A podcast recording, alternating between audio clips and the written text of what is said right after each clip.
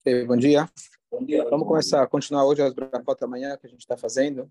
E a brachot de hoje é Rokah Haaretz Alamayim.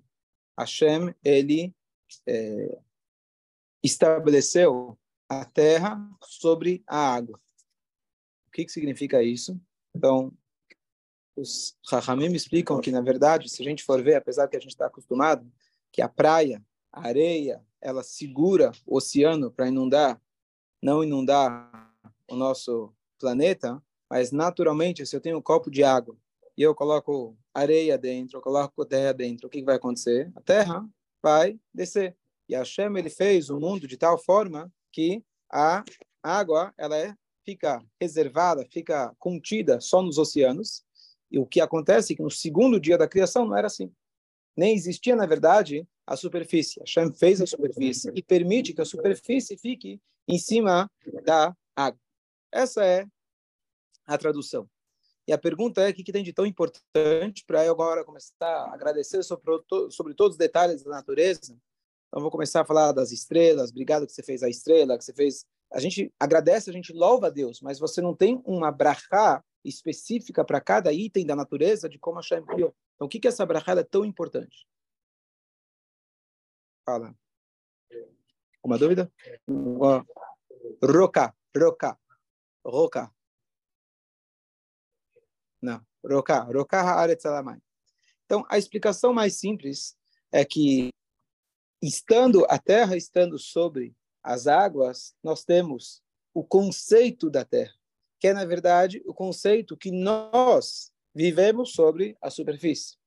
A primeira oportunidade de uma vida humana começou no terceiro dia da criação, porque até aquele dia, no segundo dia, você poderia ter seres marinhos, mas não seres humanos. Não tinha os peixes ainda, mas tinha a possibilidade da futura criação dos peixes. O ambiente estava criado para eles. Já no terceiro dia, finalmente você tem a superfície onde a gente iria poder vir a viver depois. E a terra existindo, na verdade, não é só a terra como a terra que você pega na mão, mas é o conceito terra que inclui nele a gravidade, que inclui nele, na verdade, a nossa própria existência dentro do planeta Terra, que inclui a gravidade. Se não fosse a gravidade, as academias perderiam o emprego. Se não fosse a gravidade, a gente não teria esforço em levantar da cama. Se não fosse a gravidade, a gente não teria músculos, como os caras que voltam lá do espaço, ficam seis meses, apesar. Não, fazem seis horas de exercício por dia, e mesmo assim, quando eles saem da nave, eles estão carregados, que não tem força para nada.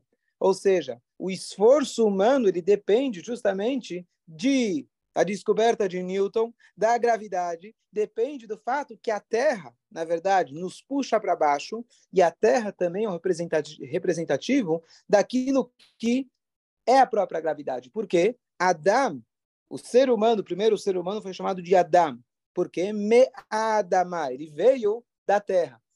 O que, que significa isso? Que entre os quatro elementos da natureza, que são fogo, ar, terra e água. Então, o mais pesado de todos é a terra. O mais predominante na no ser humano, simbolicamente, é a terra. Não que nós temos terra literalmente, mas o, o elemento terra dentro de nós, que é o peso, aquilo que joga a gente para baixo, que, aquilo que puxa a gente para baixo. Que ao mesmo tempo que ele gera uma dificuldade, é só essa dificuldade que gera o exercício de viver, que gera, que gera o exercício da gente a cada dia está se superando e gerando músculos, tanto físicos quanto emocionais, espirituais. Então, Rokar é a própria existência, é a própria é, desafio da, da vida. Então, nas brachot anteriores, a gente falou, obrigado por acordar, obrigado por eu poder ter o intelecto, obrigado por eu poder exercer minhas emoções. Agora, vamos à ação. Então, o fato que a chama ele cria, esse peso, é o que nos permite viver. É um pouco do, da, da metamorfose da borboleta. Porque é aquela velha história. Então, cria o casulo, aí vai alguém tá, ah, vou, vou ajudar e abre o casulo. Ela morre. Ela morre porque ela precisa fazer aquela força para poder sair poder sair. Exatamente. e ter força para viver com borboleta. Perfeito. Vamos agora um nível um pouco mais aprofundado. O que, que significa essa brachá no sentido cabalístico. Então está escrito que os mundos espirituais são comparados aos mares, aos oceanos. E o mundo físico é comparado com a própria superfície. Por quê? Dentro do mar, você tem, assim é dito na Kabbalah, tudo que existe na terra existe no mar. Ou seja, existe um paralelo da, do que existe no universo fora do mar. Você tem alguma coisa parecida, algo paralelo, como, sei lá, peixe prego, peixe, um macaco, etc. Mas não é necessariamente igual. Mas a ideia é que existe um universo completo que quando você mergulha, quando você vai num aquário, você fala, uau, quando você passa por cima, você vê o mar de longe, você não vê absolutamente nada. Mas esse é um universo inteiro que ele está oculto dos nossos olhos. Então, por isso ele é comparado com os mundos ocultos. Segunda e mais importante comparação, os terrestres, eles não percebem quão dependentes eles são das coisas. Mesmo do próprio ar, mesmo dos alimentos nossos, a gente às vezes passa um tempo sem pensar nisso.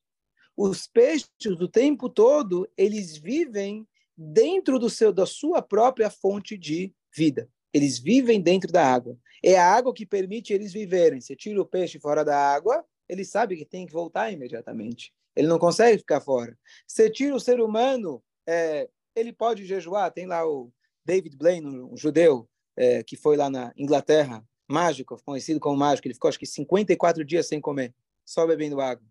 Eu, minha esposa conta que o professor da estivá dela, o professor da, da escola dela, foi tocar chofar para ele, minha esposa é da Inglaterra, foi tocar chofar para ele lá no Rosh Hashanah, ele ficou suspenso num guindaste, lembra? Suspenso num guindaste lá e as pessoas faziam um protesto, come, come, pessoal, e ela tentar jogar comida para ele, não comia, etc. Ficou 54 dias sem comer. Tá bom que estava bebendo, mas a gente não sente necessariamente o tempo todo a necessidade de estar ligados com a nossa fonte de vida. Já o peixe, ele sabe, naturalmente, você tira ele da água, ele sabe que ele tem minutos contados, caso contrário, ele, se ele não voltar para a água, ele vai morrer. Por isso, inclusive, a famosa anedota usada pelo Rabi Akiva, a analogia que o Rabi Akiva ele fez, quando Papos, Ben Yehuda, ele desafiou, ele falou, como você está ensinando o Torá? Afinal, é perigo de vida. Os romanos proibiram ensinar a Torá. Ele falou, Conhece a história da raposa que chegou para os peixes e falou: Peixes, vocês estão sendo perseguidos aí da água. Vocês têm peixes predadores maiores que vocês. Vem aqui fora, a gente conversa, vai ficar tudo tranquilo. E os peixes responderam: se dentro da água, que é o nosso habitat natural, nossa fonte de vida, a gente corre risco, imagina se a gente sair. Você é aquela raposa que dizem que é a mais esperta de todos os animais? E essa foi a resposta que a Akiva deu para ele. Nós, judeus, se seguindo a Torá, estudando a Torá, a gente segue risco, a gente corre risco muito mais se a gente abandonar Deus nos livre a Torá. Então, os animais é, marinhos, os seres marinhos, eles representam os mundos espirituais. Número um, porque nós não enxergamos, a gente não vê o universo que tem, que está acontecendo simultaneamente durante, simultaneamente com nossa existência. E número dois, qualquer anjo por mais baixo, digamos assim, que ele seja do seu nível espiritual, que existem vários níveis, ele reconhece a sua fonte de vida. Ele não tem como negar a sua fonte de vida. Ele não tem como chegar e dizer, como ser humano, eu fiz a mim mesmo, como dizia o Paró. O Nilo foi feito para mim. Eu sou inteligente. Eu consegui trabalhar e ganhar dinheiro. O ser humano, ele é capaz de fazer isso. Os seres marinhos, que são os anjos, não têm essa capacidade. Agora, vamos voltar. Quando a gente pergunta o que é mais elevado, o ser humano ou o anjo? Ángel. Ah, depois eu descobri que o nome é Ángela de anjo. Certo? Quem entende um pouco de Yiddish, o básico de vai entender, vai entender a piada. A mulher chega e fala para outra amiga, fala, olha, meu marido é um malach, meu marido é um anjo. Fala, meu marido também não é gente. Certo? Então, os anjos, os anjos, eles não têm essa cara de pau de negar Deus. Eles não têm essa possibilidade. Já nós, seres humanos, a gente pode negar. Teoricamente, os anjos deveriam fazer com que a terra, como a gente falou, se eu tenho um copo de água, eu jogo terra dentro, a terra submerge. Teoricamente, a existência desse mundo devia também submergir. Não deveria ter. Porque se eu tenho Deus, se eu tenho a existência de Deus, que ele dá existência para tudo, nós não deveríamos existir. Como nós, seres humanos, somos capazes de viver no mundo onde a gente olha e fala: não, é a, o Big Bang, nós fizemos a nós mesmos. Deus é legal, eu peço para ele, mas depois viro as costas e esqueço lá que ele me encontrou a vaga lá no, naquele é, para poder estacionar o carro. Essa é a nossa natureza. Então, naturalmente, esse mundo não deveria existir. Mas Hashem, não somente que ele criou esse mundo, ele elevou esse mundo sobre as águas. Ele elevou o mundo de terra, o mundo físico, sobre os mundos espirituais. Naturalmente, esse mundo deveria deixar de existir, porque a presença de Deus está em todo lado. Não deveria ter margem para seres humanos egoístas. Mas Hashem, ele criou seres humanos capazes de ser egoístas e ainda ele elevou a terra sobre o mar. O que significa isso? Deus ele fala que se você estando na terra, você ainda assim reconhecer a minha existência, você vai estar acima, inclusive, dos próprios anjos. E essa brachá, então, nos lembra a nossa, é, é, o nosso potencial de sermos mais elevados que os próprios anjos. Então, quando a gente agradece a Deus que ele estabeleceu a terra sobre as águas, em outras palavras, estamos dizendo e despertando a nós mesmos, vamos agora acordar e começar a agir na direção que a Shem nos colocou, vamos colocar, começar a viver sobre a terra física, que apesar de sermos físicos, apesar de termos desafios muito humanos ou até muito animais, mas a gente, se superando, a gente pode rocar a gente faz com que a terra seja mais elevada que a própria. Perfeito, mas o ser humano esquece da sua fonte de vida. A gente não está consciente disso, é natural. O peixe, se você. É verdade, a, a, a questão é: a, a, a, gente não percebe, o, talvez seja isso, o, o, o oxigênio a gente não enxerga, a gente não sente. É natural, tá tudo bem, a gente está respirando o tempo todo. Se você fechar nosso nariz, a gente também fica desesperado, certo? Mas o peixe, ele está vivendo, a vida inteira dele é a água. O oxigênio, dele, é o oxigênio dele, ele extrai da própria água. Ele vive dentro da água. Nós também vivemos dentro do oxigênio, mas a gente não tem essa percepção tão grande igual os peixes. Tem um peixe que precisa sair um pouquinho. É o golfinho. O golfinho e a baleia. A baleia. Da onde? Aí, é, aí... Mas a gente precisa vencer esse lado físico. Entrar na Terra. Claro. E, e mais lado Exatamente. Exatamente. Sim, claro. Claro. É mais importante que a comida. Porque se você não respira, se acabou. Você sabe que o, o, o, o que há de mais essencial é o mais barato. Por isso que o judeu tem nariz grande. Sabia disso? Sim. Ele me falou a verdade. Você não tem nariz grande. O ar, o, o ar não custa, certo? É. Mas, é, mas é interessante. O ar se precisa mais do que a água. Água você precisa mais que comida. Comida você precisa mais que roupa. E assim por diante. Ou seja, as necessidades mais básicas, elas têm menor custo. Assim a Shem fez. Ok. Vamos passar para a próxima. Só tenho, só concluir com uma passagem, já contei várias vezes, mas muito bonita. Tinha uma vez um campeão de xadrez judeu, me fugiu o nome dele, que ele esteve no Brooklyn e ele acabou indo na sinagoga do Rebbe num Shabbat. Como é? Não, não, não, muitos anos atrás. Não, não era o Kasparov. É, e ele então ele esteve, é, ele estava lá e o Rebbe mudou o tema do seu discurso. Ele falou sobre o xadrez e o Baal Shem Tov ensina de que tudo que a gente vê, que a gente escuta, a gente tem que aprender uma lição para o nosso crescimento espiritual. Então o Rebbe perguntou o que que a gente aprende do xadrez e ele falou muito bonito, explicou é, o seguinte: no xadrez você tem dois tipos de peças, duas categorias de peças. Você tem os peões quem sabe jogar, e tem as peças de trás. E o rei só tem um. Qual que é o objetivo? O objetivo é fazer o checkmate, certo? Você vencer o inimigo, mas tem uma regra muito interessante. Primeiro, os peões só andam uma casa por vez, com exceção da primeira da primeira jogada. Andam uma única casa por vez. E não só isso, às vezes os seus próprios peões, eles te atrapalham para você abrir o jogo. Eles são aqueles nerds que ficam no meio do caminho e não te deixam, não, você está me atrapalhando aqui. Esses são os peões. E as peças de trás, poxa, eles podem cavalo, o cavalo pula, o bispo anda de um lado até o outro, a torre, etc. Então eles têm uma facilidade de locomoção incrível. Então, o Rebbe diz que os peões somos nós, aqueles nerds que andam uma casa por vez, ficam parados no lugar por um tempão, ficam atrapalhando o caminho. É, a nossa, nossa vida é complicada. Mas a gente tem que vencer o lado inimigo. A gente tem que conseguir e vencer o nosso inimigo interior. Agora, às vezes, você olha para um tzadik, você olha para um justo, você olha e pensa num anjo, espero que você não vê os anjos, mas você pensa nos anjos, eles têm a facilidade de locomoção, assim por dizer, a comunicação com Deus, como a gente falou dos peixes, a, a locomoção deles, digamos, não está presa, não está limitada ao físico. Então, eles é muito mais fácil ser anjo do que ser um ser humano. É verdade. Porém, existe uma regra no xadrez muito, muito curiosa. Que quando um peão ele consegue atingir o outro lado do tabuleiro, ele pode virar qualquer peça, e normalmente você escolhe a rainha porque ela tem mais mobilidade. Hã? Menos, boa, perfeito, menos o rei. E rei só tem um. Olha aqui, não precisa terminar a parábola, não precisa.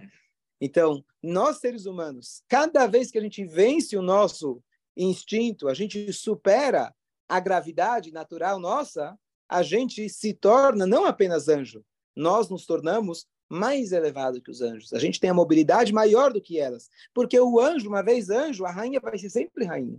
Ela já nasceu rainha. O bispo vai ser sempre bispo. Nós, é verdade, é nerd. O cara fica atrapalhando no meio do caminho. As coisas andam muito devagar. Mas quando você supera e consegue vencer o outro lado, ou pelo menos chegar até o outro lado, você vira a rainha. E a rainha é o povo de Israel. E rei só tem um. Então, essa, para mim, é a melhor, melhor é, é, exemplo, melhor é, é, metáfora para explicar essa ideia dos anjos. Não conheço nada dos anjos, não vi eles, não sei como funciona. Mas a ideia por trás explica assim de uma maneira muito, muito clara a ideia de que, sim, somos fracos, mas justamente a nossa fraqueza permite com que nós nos transformemos. Já os anjos, uma vez anjo, vai ser sempre anjo. Durante o jogo, muito poucos peões chegam do lado do tabuleiro. São poucos que chegam do outro lado. Muito Se difícil chega. chegar. Às vezes está chegando. A gente É tira. muito difícil. Você precisa- Era um mestre de xadrez? Quem era? Sabe quem? Não era campeão mundial? Bom, Mas é muito bom. a gente tem que sempre lembrar dessa história. Muito. Ah, No português fala, né? Xadrez, você está no xadrez, você está... Xadrez também é prisão, né? Ser. certo? Estamos numa prisão o tempo todo. Ok, próximo. A próxima brachá é muito bonita também. Hamerkim mitzadei. Deus, aquele que prepara os passos do homem. Deus, aquele que prepara os passos do homem. A explicação é muito simples e muito importante. Ao longo do dia, nós aparecemos, nós nos encontramos em lugares que muitas vezes não foi aonde a gente planejou. A gente, de repente, achou que iríamos estar em tal lugar, de repente surge uma greve, de repente as coisas mudam. Você achou que você ia viajar hoje, depois não acontece. A gente faz planos, como a gente falou outro dia. E aí, então, o que acontece? Deus ele já preparou os passos do homem. Você só não sabia. Mas os passos que você vai dar, já estava tudo preparado. Então, é a ideia da gente saber de que aonde que a gente acabou de falar na Braha, a gente acordou, abrimos os olhos, abrimos nossa mente, nosso coração, nossas emoções, nossos atos. Agora, quais atos? Os atos vão depender de onde eu estiver. Eu vou precisar reagir, agir de acordo com o lugar que eu estiver. Eu vou precisar saber que se eu estava indo para a sinagoga e de repente tocou a Atzalá, exemplo típico, eu agora vou precisar parar, o que eu ia fazer? Eu estava indo para a sinagoga e toca meu filho que não está passando bem, talvez eu preciso voltar para casa, agora minha missão mudou. E quando a gente se torna confortável em determinadas missões, agora você fala, bom, agora já estou confortável, já tenho meu trabalho, já pago minhas contas, não sei o quê, de repente muda tudo. Por quê? Yaakov Avino, ele já estava pronto para se aposentar. Já tinha 11 filhos, já tinha é, 11 filhos, estava tudo tranquilo, tudo legal, tudo bom. E aí a Hashem fala, você quer se aposentar? Ah, tem ainda uma novela grande para você, a novela que vai durar 22 anos com você. Então, a Hashem, ele, às vezes, em um instante, muda completamente o cenário da nossa vida. Mas saiba, logo que você acorda, que todos os seus passos já foram preparados. Segunda explicação também muito bonita. Hashem, ele, na verdade, a gente fala, é bom que você, ao invés de dar o peixe para a pessoa, você dá a vara para ele pescar. E assim Hashem espera da gente.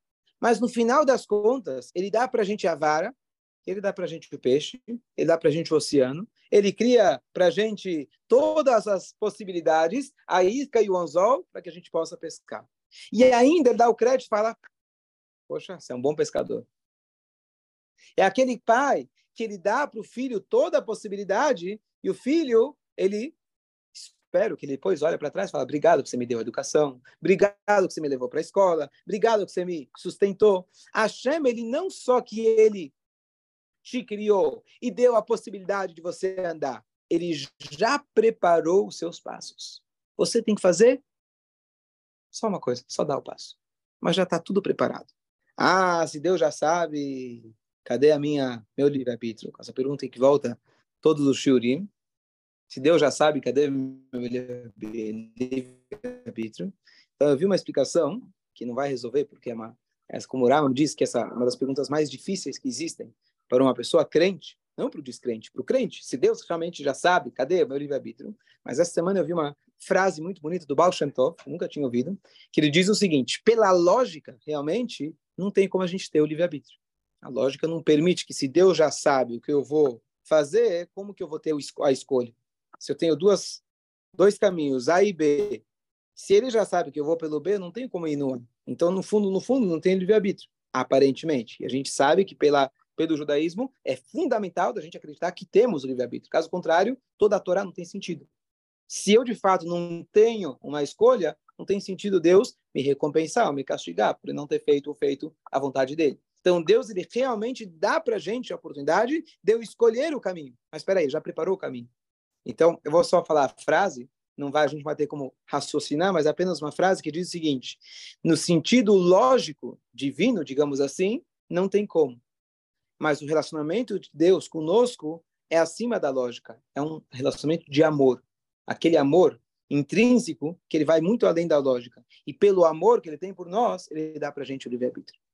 E você pode pedir, né, para mudar o que está. Você pode pedir, inclusive, para mudar. Né? Você pode pedir, mas mesmo depois que ele mudou, ele já sabia que ele ia mudar. Sim, sempre sabe, claro. Mas então confunde.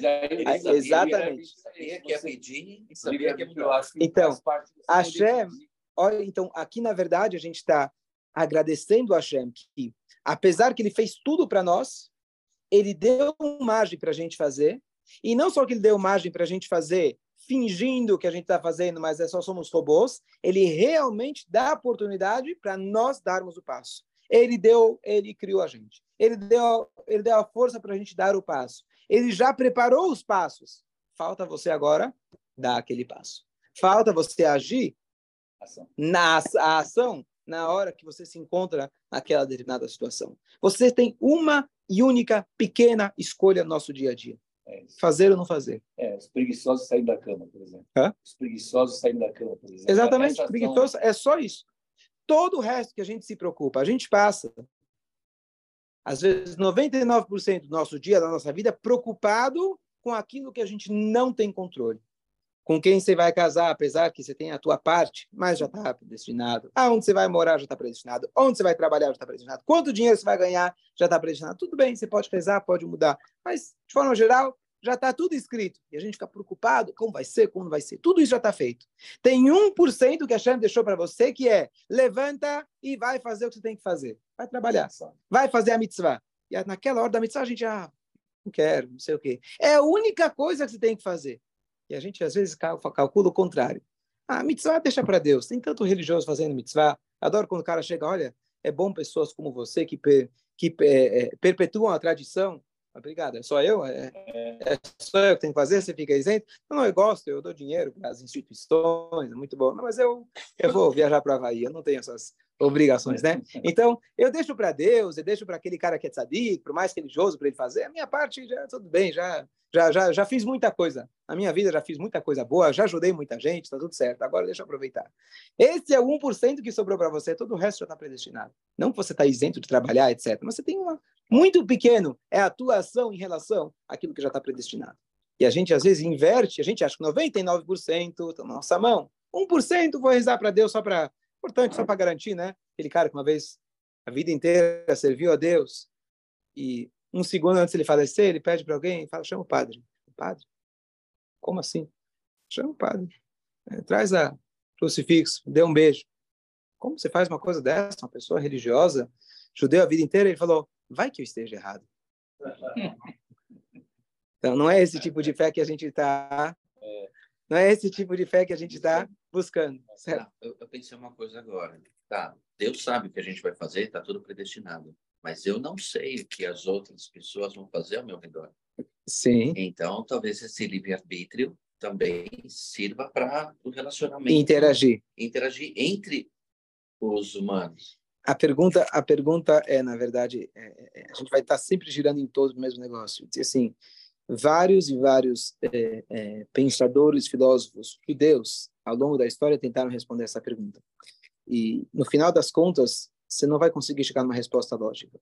Porque você não consegue, você pode, Deus consegue fazer o fogo se transformar em água? Sim. Ele consegue juntar o fogo com a água? A gente viu agora o granizo. O fogo pode ser água? dentro das leis da natureza. Eu posso fazer um redondo virar quadrado, ou quadrado virar redondo. Tá bom, Deus consegue. Ele pode fazer um quadrado redondo? Ele pode. Na nossa, na nossa lógica não cabe. Mas dentro das próprias leis da física, sem desrespeitá-las, ele consegue. Como? Mas é exatamente esse paradoxo que a gente está querendo. Se Deus já sabe, seria pela lógica, seria impossível a gente ter uma, um verdadeiro livre-arbítrio. Porque se ele já sabe, já está predestinado. Mesmo que eu não sei, mas não tem um verdadeiro livre-arbítrio. Porque no, fim, no fundo, no fundo, eu sou um robô. E se, e se, ou, então, na verdade, essa pergunta eu tenho churo que chama. Pode olhar depois. Se Deus já sabe, será que eu tenho escolha? Pode. Será que eu tenho livre-arbítrio? É um churo muito bom. E a resposta que Hassidu dá para a gente é que todas as respostas anteriores ou diminuem a capacidade humana ou a capacidade divina. Uns falam, não, Deus, Deus sabe, mas aquele pouquinho ele não, não decidiu, então ele não sabe ainda. Então diminui a capacidade do infinito de Deus. Outros falam, não, Deus já sabe 100%. Você escolhe, mas no final, no final você não escolhe exatamente. Então tira o nosso livre-arbítrio. Não. Você tem os dois conceitos perfeitos. Deus sabe 100% o que você vai fazer e você tem 100% da escolha de qual atitude você vai tomar. É fazer o círculo quadrado. Isso é a capacidade infinita divina que a gente cabe a nós, justamente, a acreditar. Mas o ponto é que a pessoa, às vezes, essa pergunta, o Rama fala, inclusive, que é importante da gente ter. Porque se essa pergunta não me incomoda, significa que eu nunca parei para pensar. Eu nunca parei para acreditar de verdade. Ah, tudo bem, Deus já sabe. Ah, Deus já sabe. Então, que, que escolha eu tenho? Ah, então Deus não sabe. Então, é importante a gente ter essa pergunta e, nesse momento, você recorre à fé. Você fala, bom, eu não entendo, mas eu sei que a responsabilidade é toda minha. Não adianta chegar na hora, como a gente vê nessa paraxá, estamos frente ao mar, Deus ajuda. Deus fala para Moshe, manda o povo calar a boca. Não é hora de pedir para Deus. Eu fiz tudo para você agora. Fiz as dez pragas, tirei vocês de lá, ensinei o que tinha que fazer. Agora anda, meu. Agora vai. Agora eu falei que é o caminheiro do Sinai. Ninguém pensou nisso. Ah, não, vamos voltar para o Egito, vamos lutar, vamos se matar, vamos rezar. Resposta religiosa, vamos rezar. Eu não pedi para você rezar. Agora é hora de você agir. Eu, eu fazer por você? É, é isso que eu estava esperando. Era a única coisa que eu pedi para você fazer. Então agora, vê se age. Então, Hashem, isso que a gente agradece, que apesar que ele preparou todos os passos do homem, obrigado por nos dar a oportunidade de dar o passo. Apesar que você fez tudo, você nos deu a vida, você nos deu a habilidade de andar. Você já preparou o passo, você já sabe onde eu vou. Agora cabe a mim dar o resultado final. A gente sabe aquele que não vai levantar. Hashem sabe que não vai levantar, mas aquele que não levantou vai levar a culpa. Porque ele decidiu não levantar. Hashem sabia. Hashem sabia, mas ele leva a culpa. E a pessoa tem a responsabilidade. Nós temos a responsabilidade. Você não pode jogar para Deus. É, Deu errado, ah, foi culpa de Deus. Ele sabia que vai levar culpa. Mas por que a gente sabia? Ele está acima do, do espaço-tempo. Sim. Falei, não existe passado, presente e futuro. Está vendo tudo simultaneamente. Simultaneamente. Quer dizer que você não está decidindo quando você não está ligando. Decidindo. Entendeu? Porque nem você vê o. Você é, vê um filme do futuro, do que vai acontecer amanhã, por exemplo. Mas não quer dizer que a pessoa não está escolhendo hoje o que vai, que vai fazer. O, eu já contei essa história também muito bonita, só para a gente entender essa ideia de responsabilidade. Porque essa pergunta, se a pessoa não se aprofunda nela, a pessoa pode chegar à negação e falar: Bom, é. eu fico na cama, Deus já sabia, e pronto, Deus já sabe que eu sou preguiçoso. Foi ele que me fez preguiçoso, afinal. Foi ele que me fez. Você está brigando comigo, certo? Foi Deus que fez o Yetzerará. Afinal, o Yetzerará não tem o Yetzerará. Né? O mau é. instinto não tem o mau instinto que convence ele não fazer. Ele trabalha dia e noite. Meu, problema é teu. Você fez Yetzerará, certo? Então, esse tipo de pensamento é justamente o que o Rambam, etc., todos esses filósofos estão tentando explicar, porque a Torá chama e obriga a sua responsabilidade. Você não pode jogar para Deus nessa hora. Então, só para concluir com a, com a passagem que tinha da família é, Soloveitch, que era uma, uma, linhagem de rabinos, de Brisk, a linhagem de Brisk, que se chama. Então, o pai e filho, eles eram gênios já no DNA, e o filho, quando chegou no bar mitzvah dele, ele já era um grande gênio conhecido, famoso entre os rabinos, os sábios, etc., já estava no DNA. No bar mitzvah desse filho, obviamente, o pai sendo um grande rabino e um filho desses, vieram autoridades, personalidades, rabinos, etc. Estavam, lembra da história? Foram convidados. E aí o pai, querendo dar a lição de moral para o filho, falando, olha, saiba que todos esses convidados estão vindo para a sua festa, é bom você não ficar se achando. Eles não estão vindo por você, eles estão vindo por mim. Ô, oh, pai, se estão vindo pelo Senhor, deveria vir então muito mais gente. Aí o pai falou: Não, isso é por tua culpa. A gente tem a, a tendência, conversa de dois gênios, né? A gente. É, a, a, nossa tendência é o quê? Pegar o crédito para nós e o que deu errado, não, é porque é porque o professor era ruim, é porque claro. deu, deu, tinha trânsito. O que deu certo, afinal, afinal, né? Quem diria? Mas o contrário é o correto. Não no sentido da gente se rebaixar, mas a gente entender que todo o crédito da festa não é por você. O crédito da festa é por Hashem. O que deu errado, é sua, assuma a responsabilidade. Assuma a responsabilidade. Não na ideia da gente viver com remorso a vida inteira, que a gente fez errado, etc. Mas a ideia da responsabilidade, a responsabilidade é toda nossa. Ok? Bom dia a todos.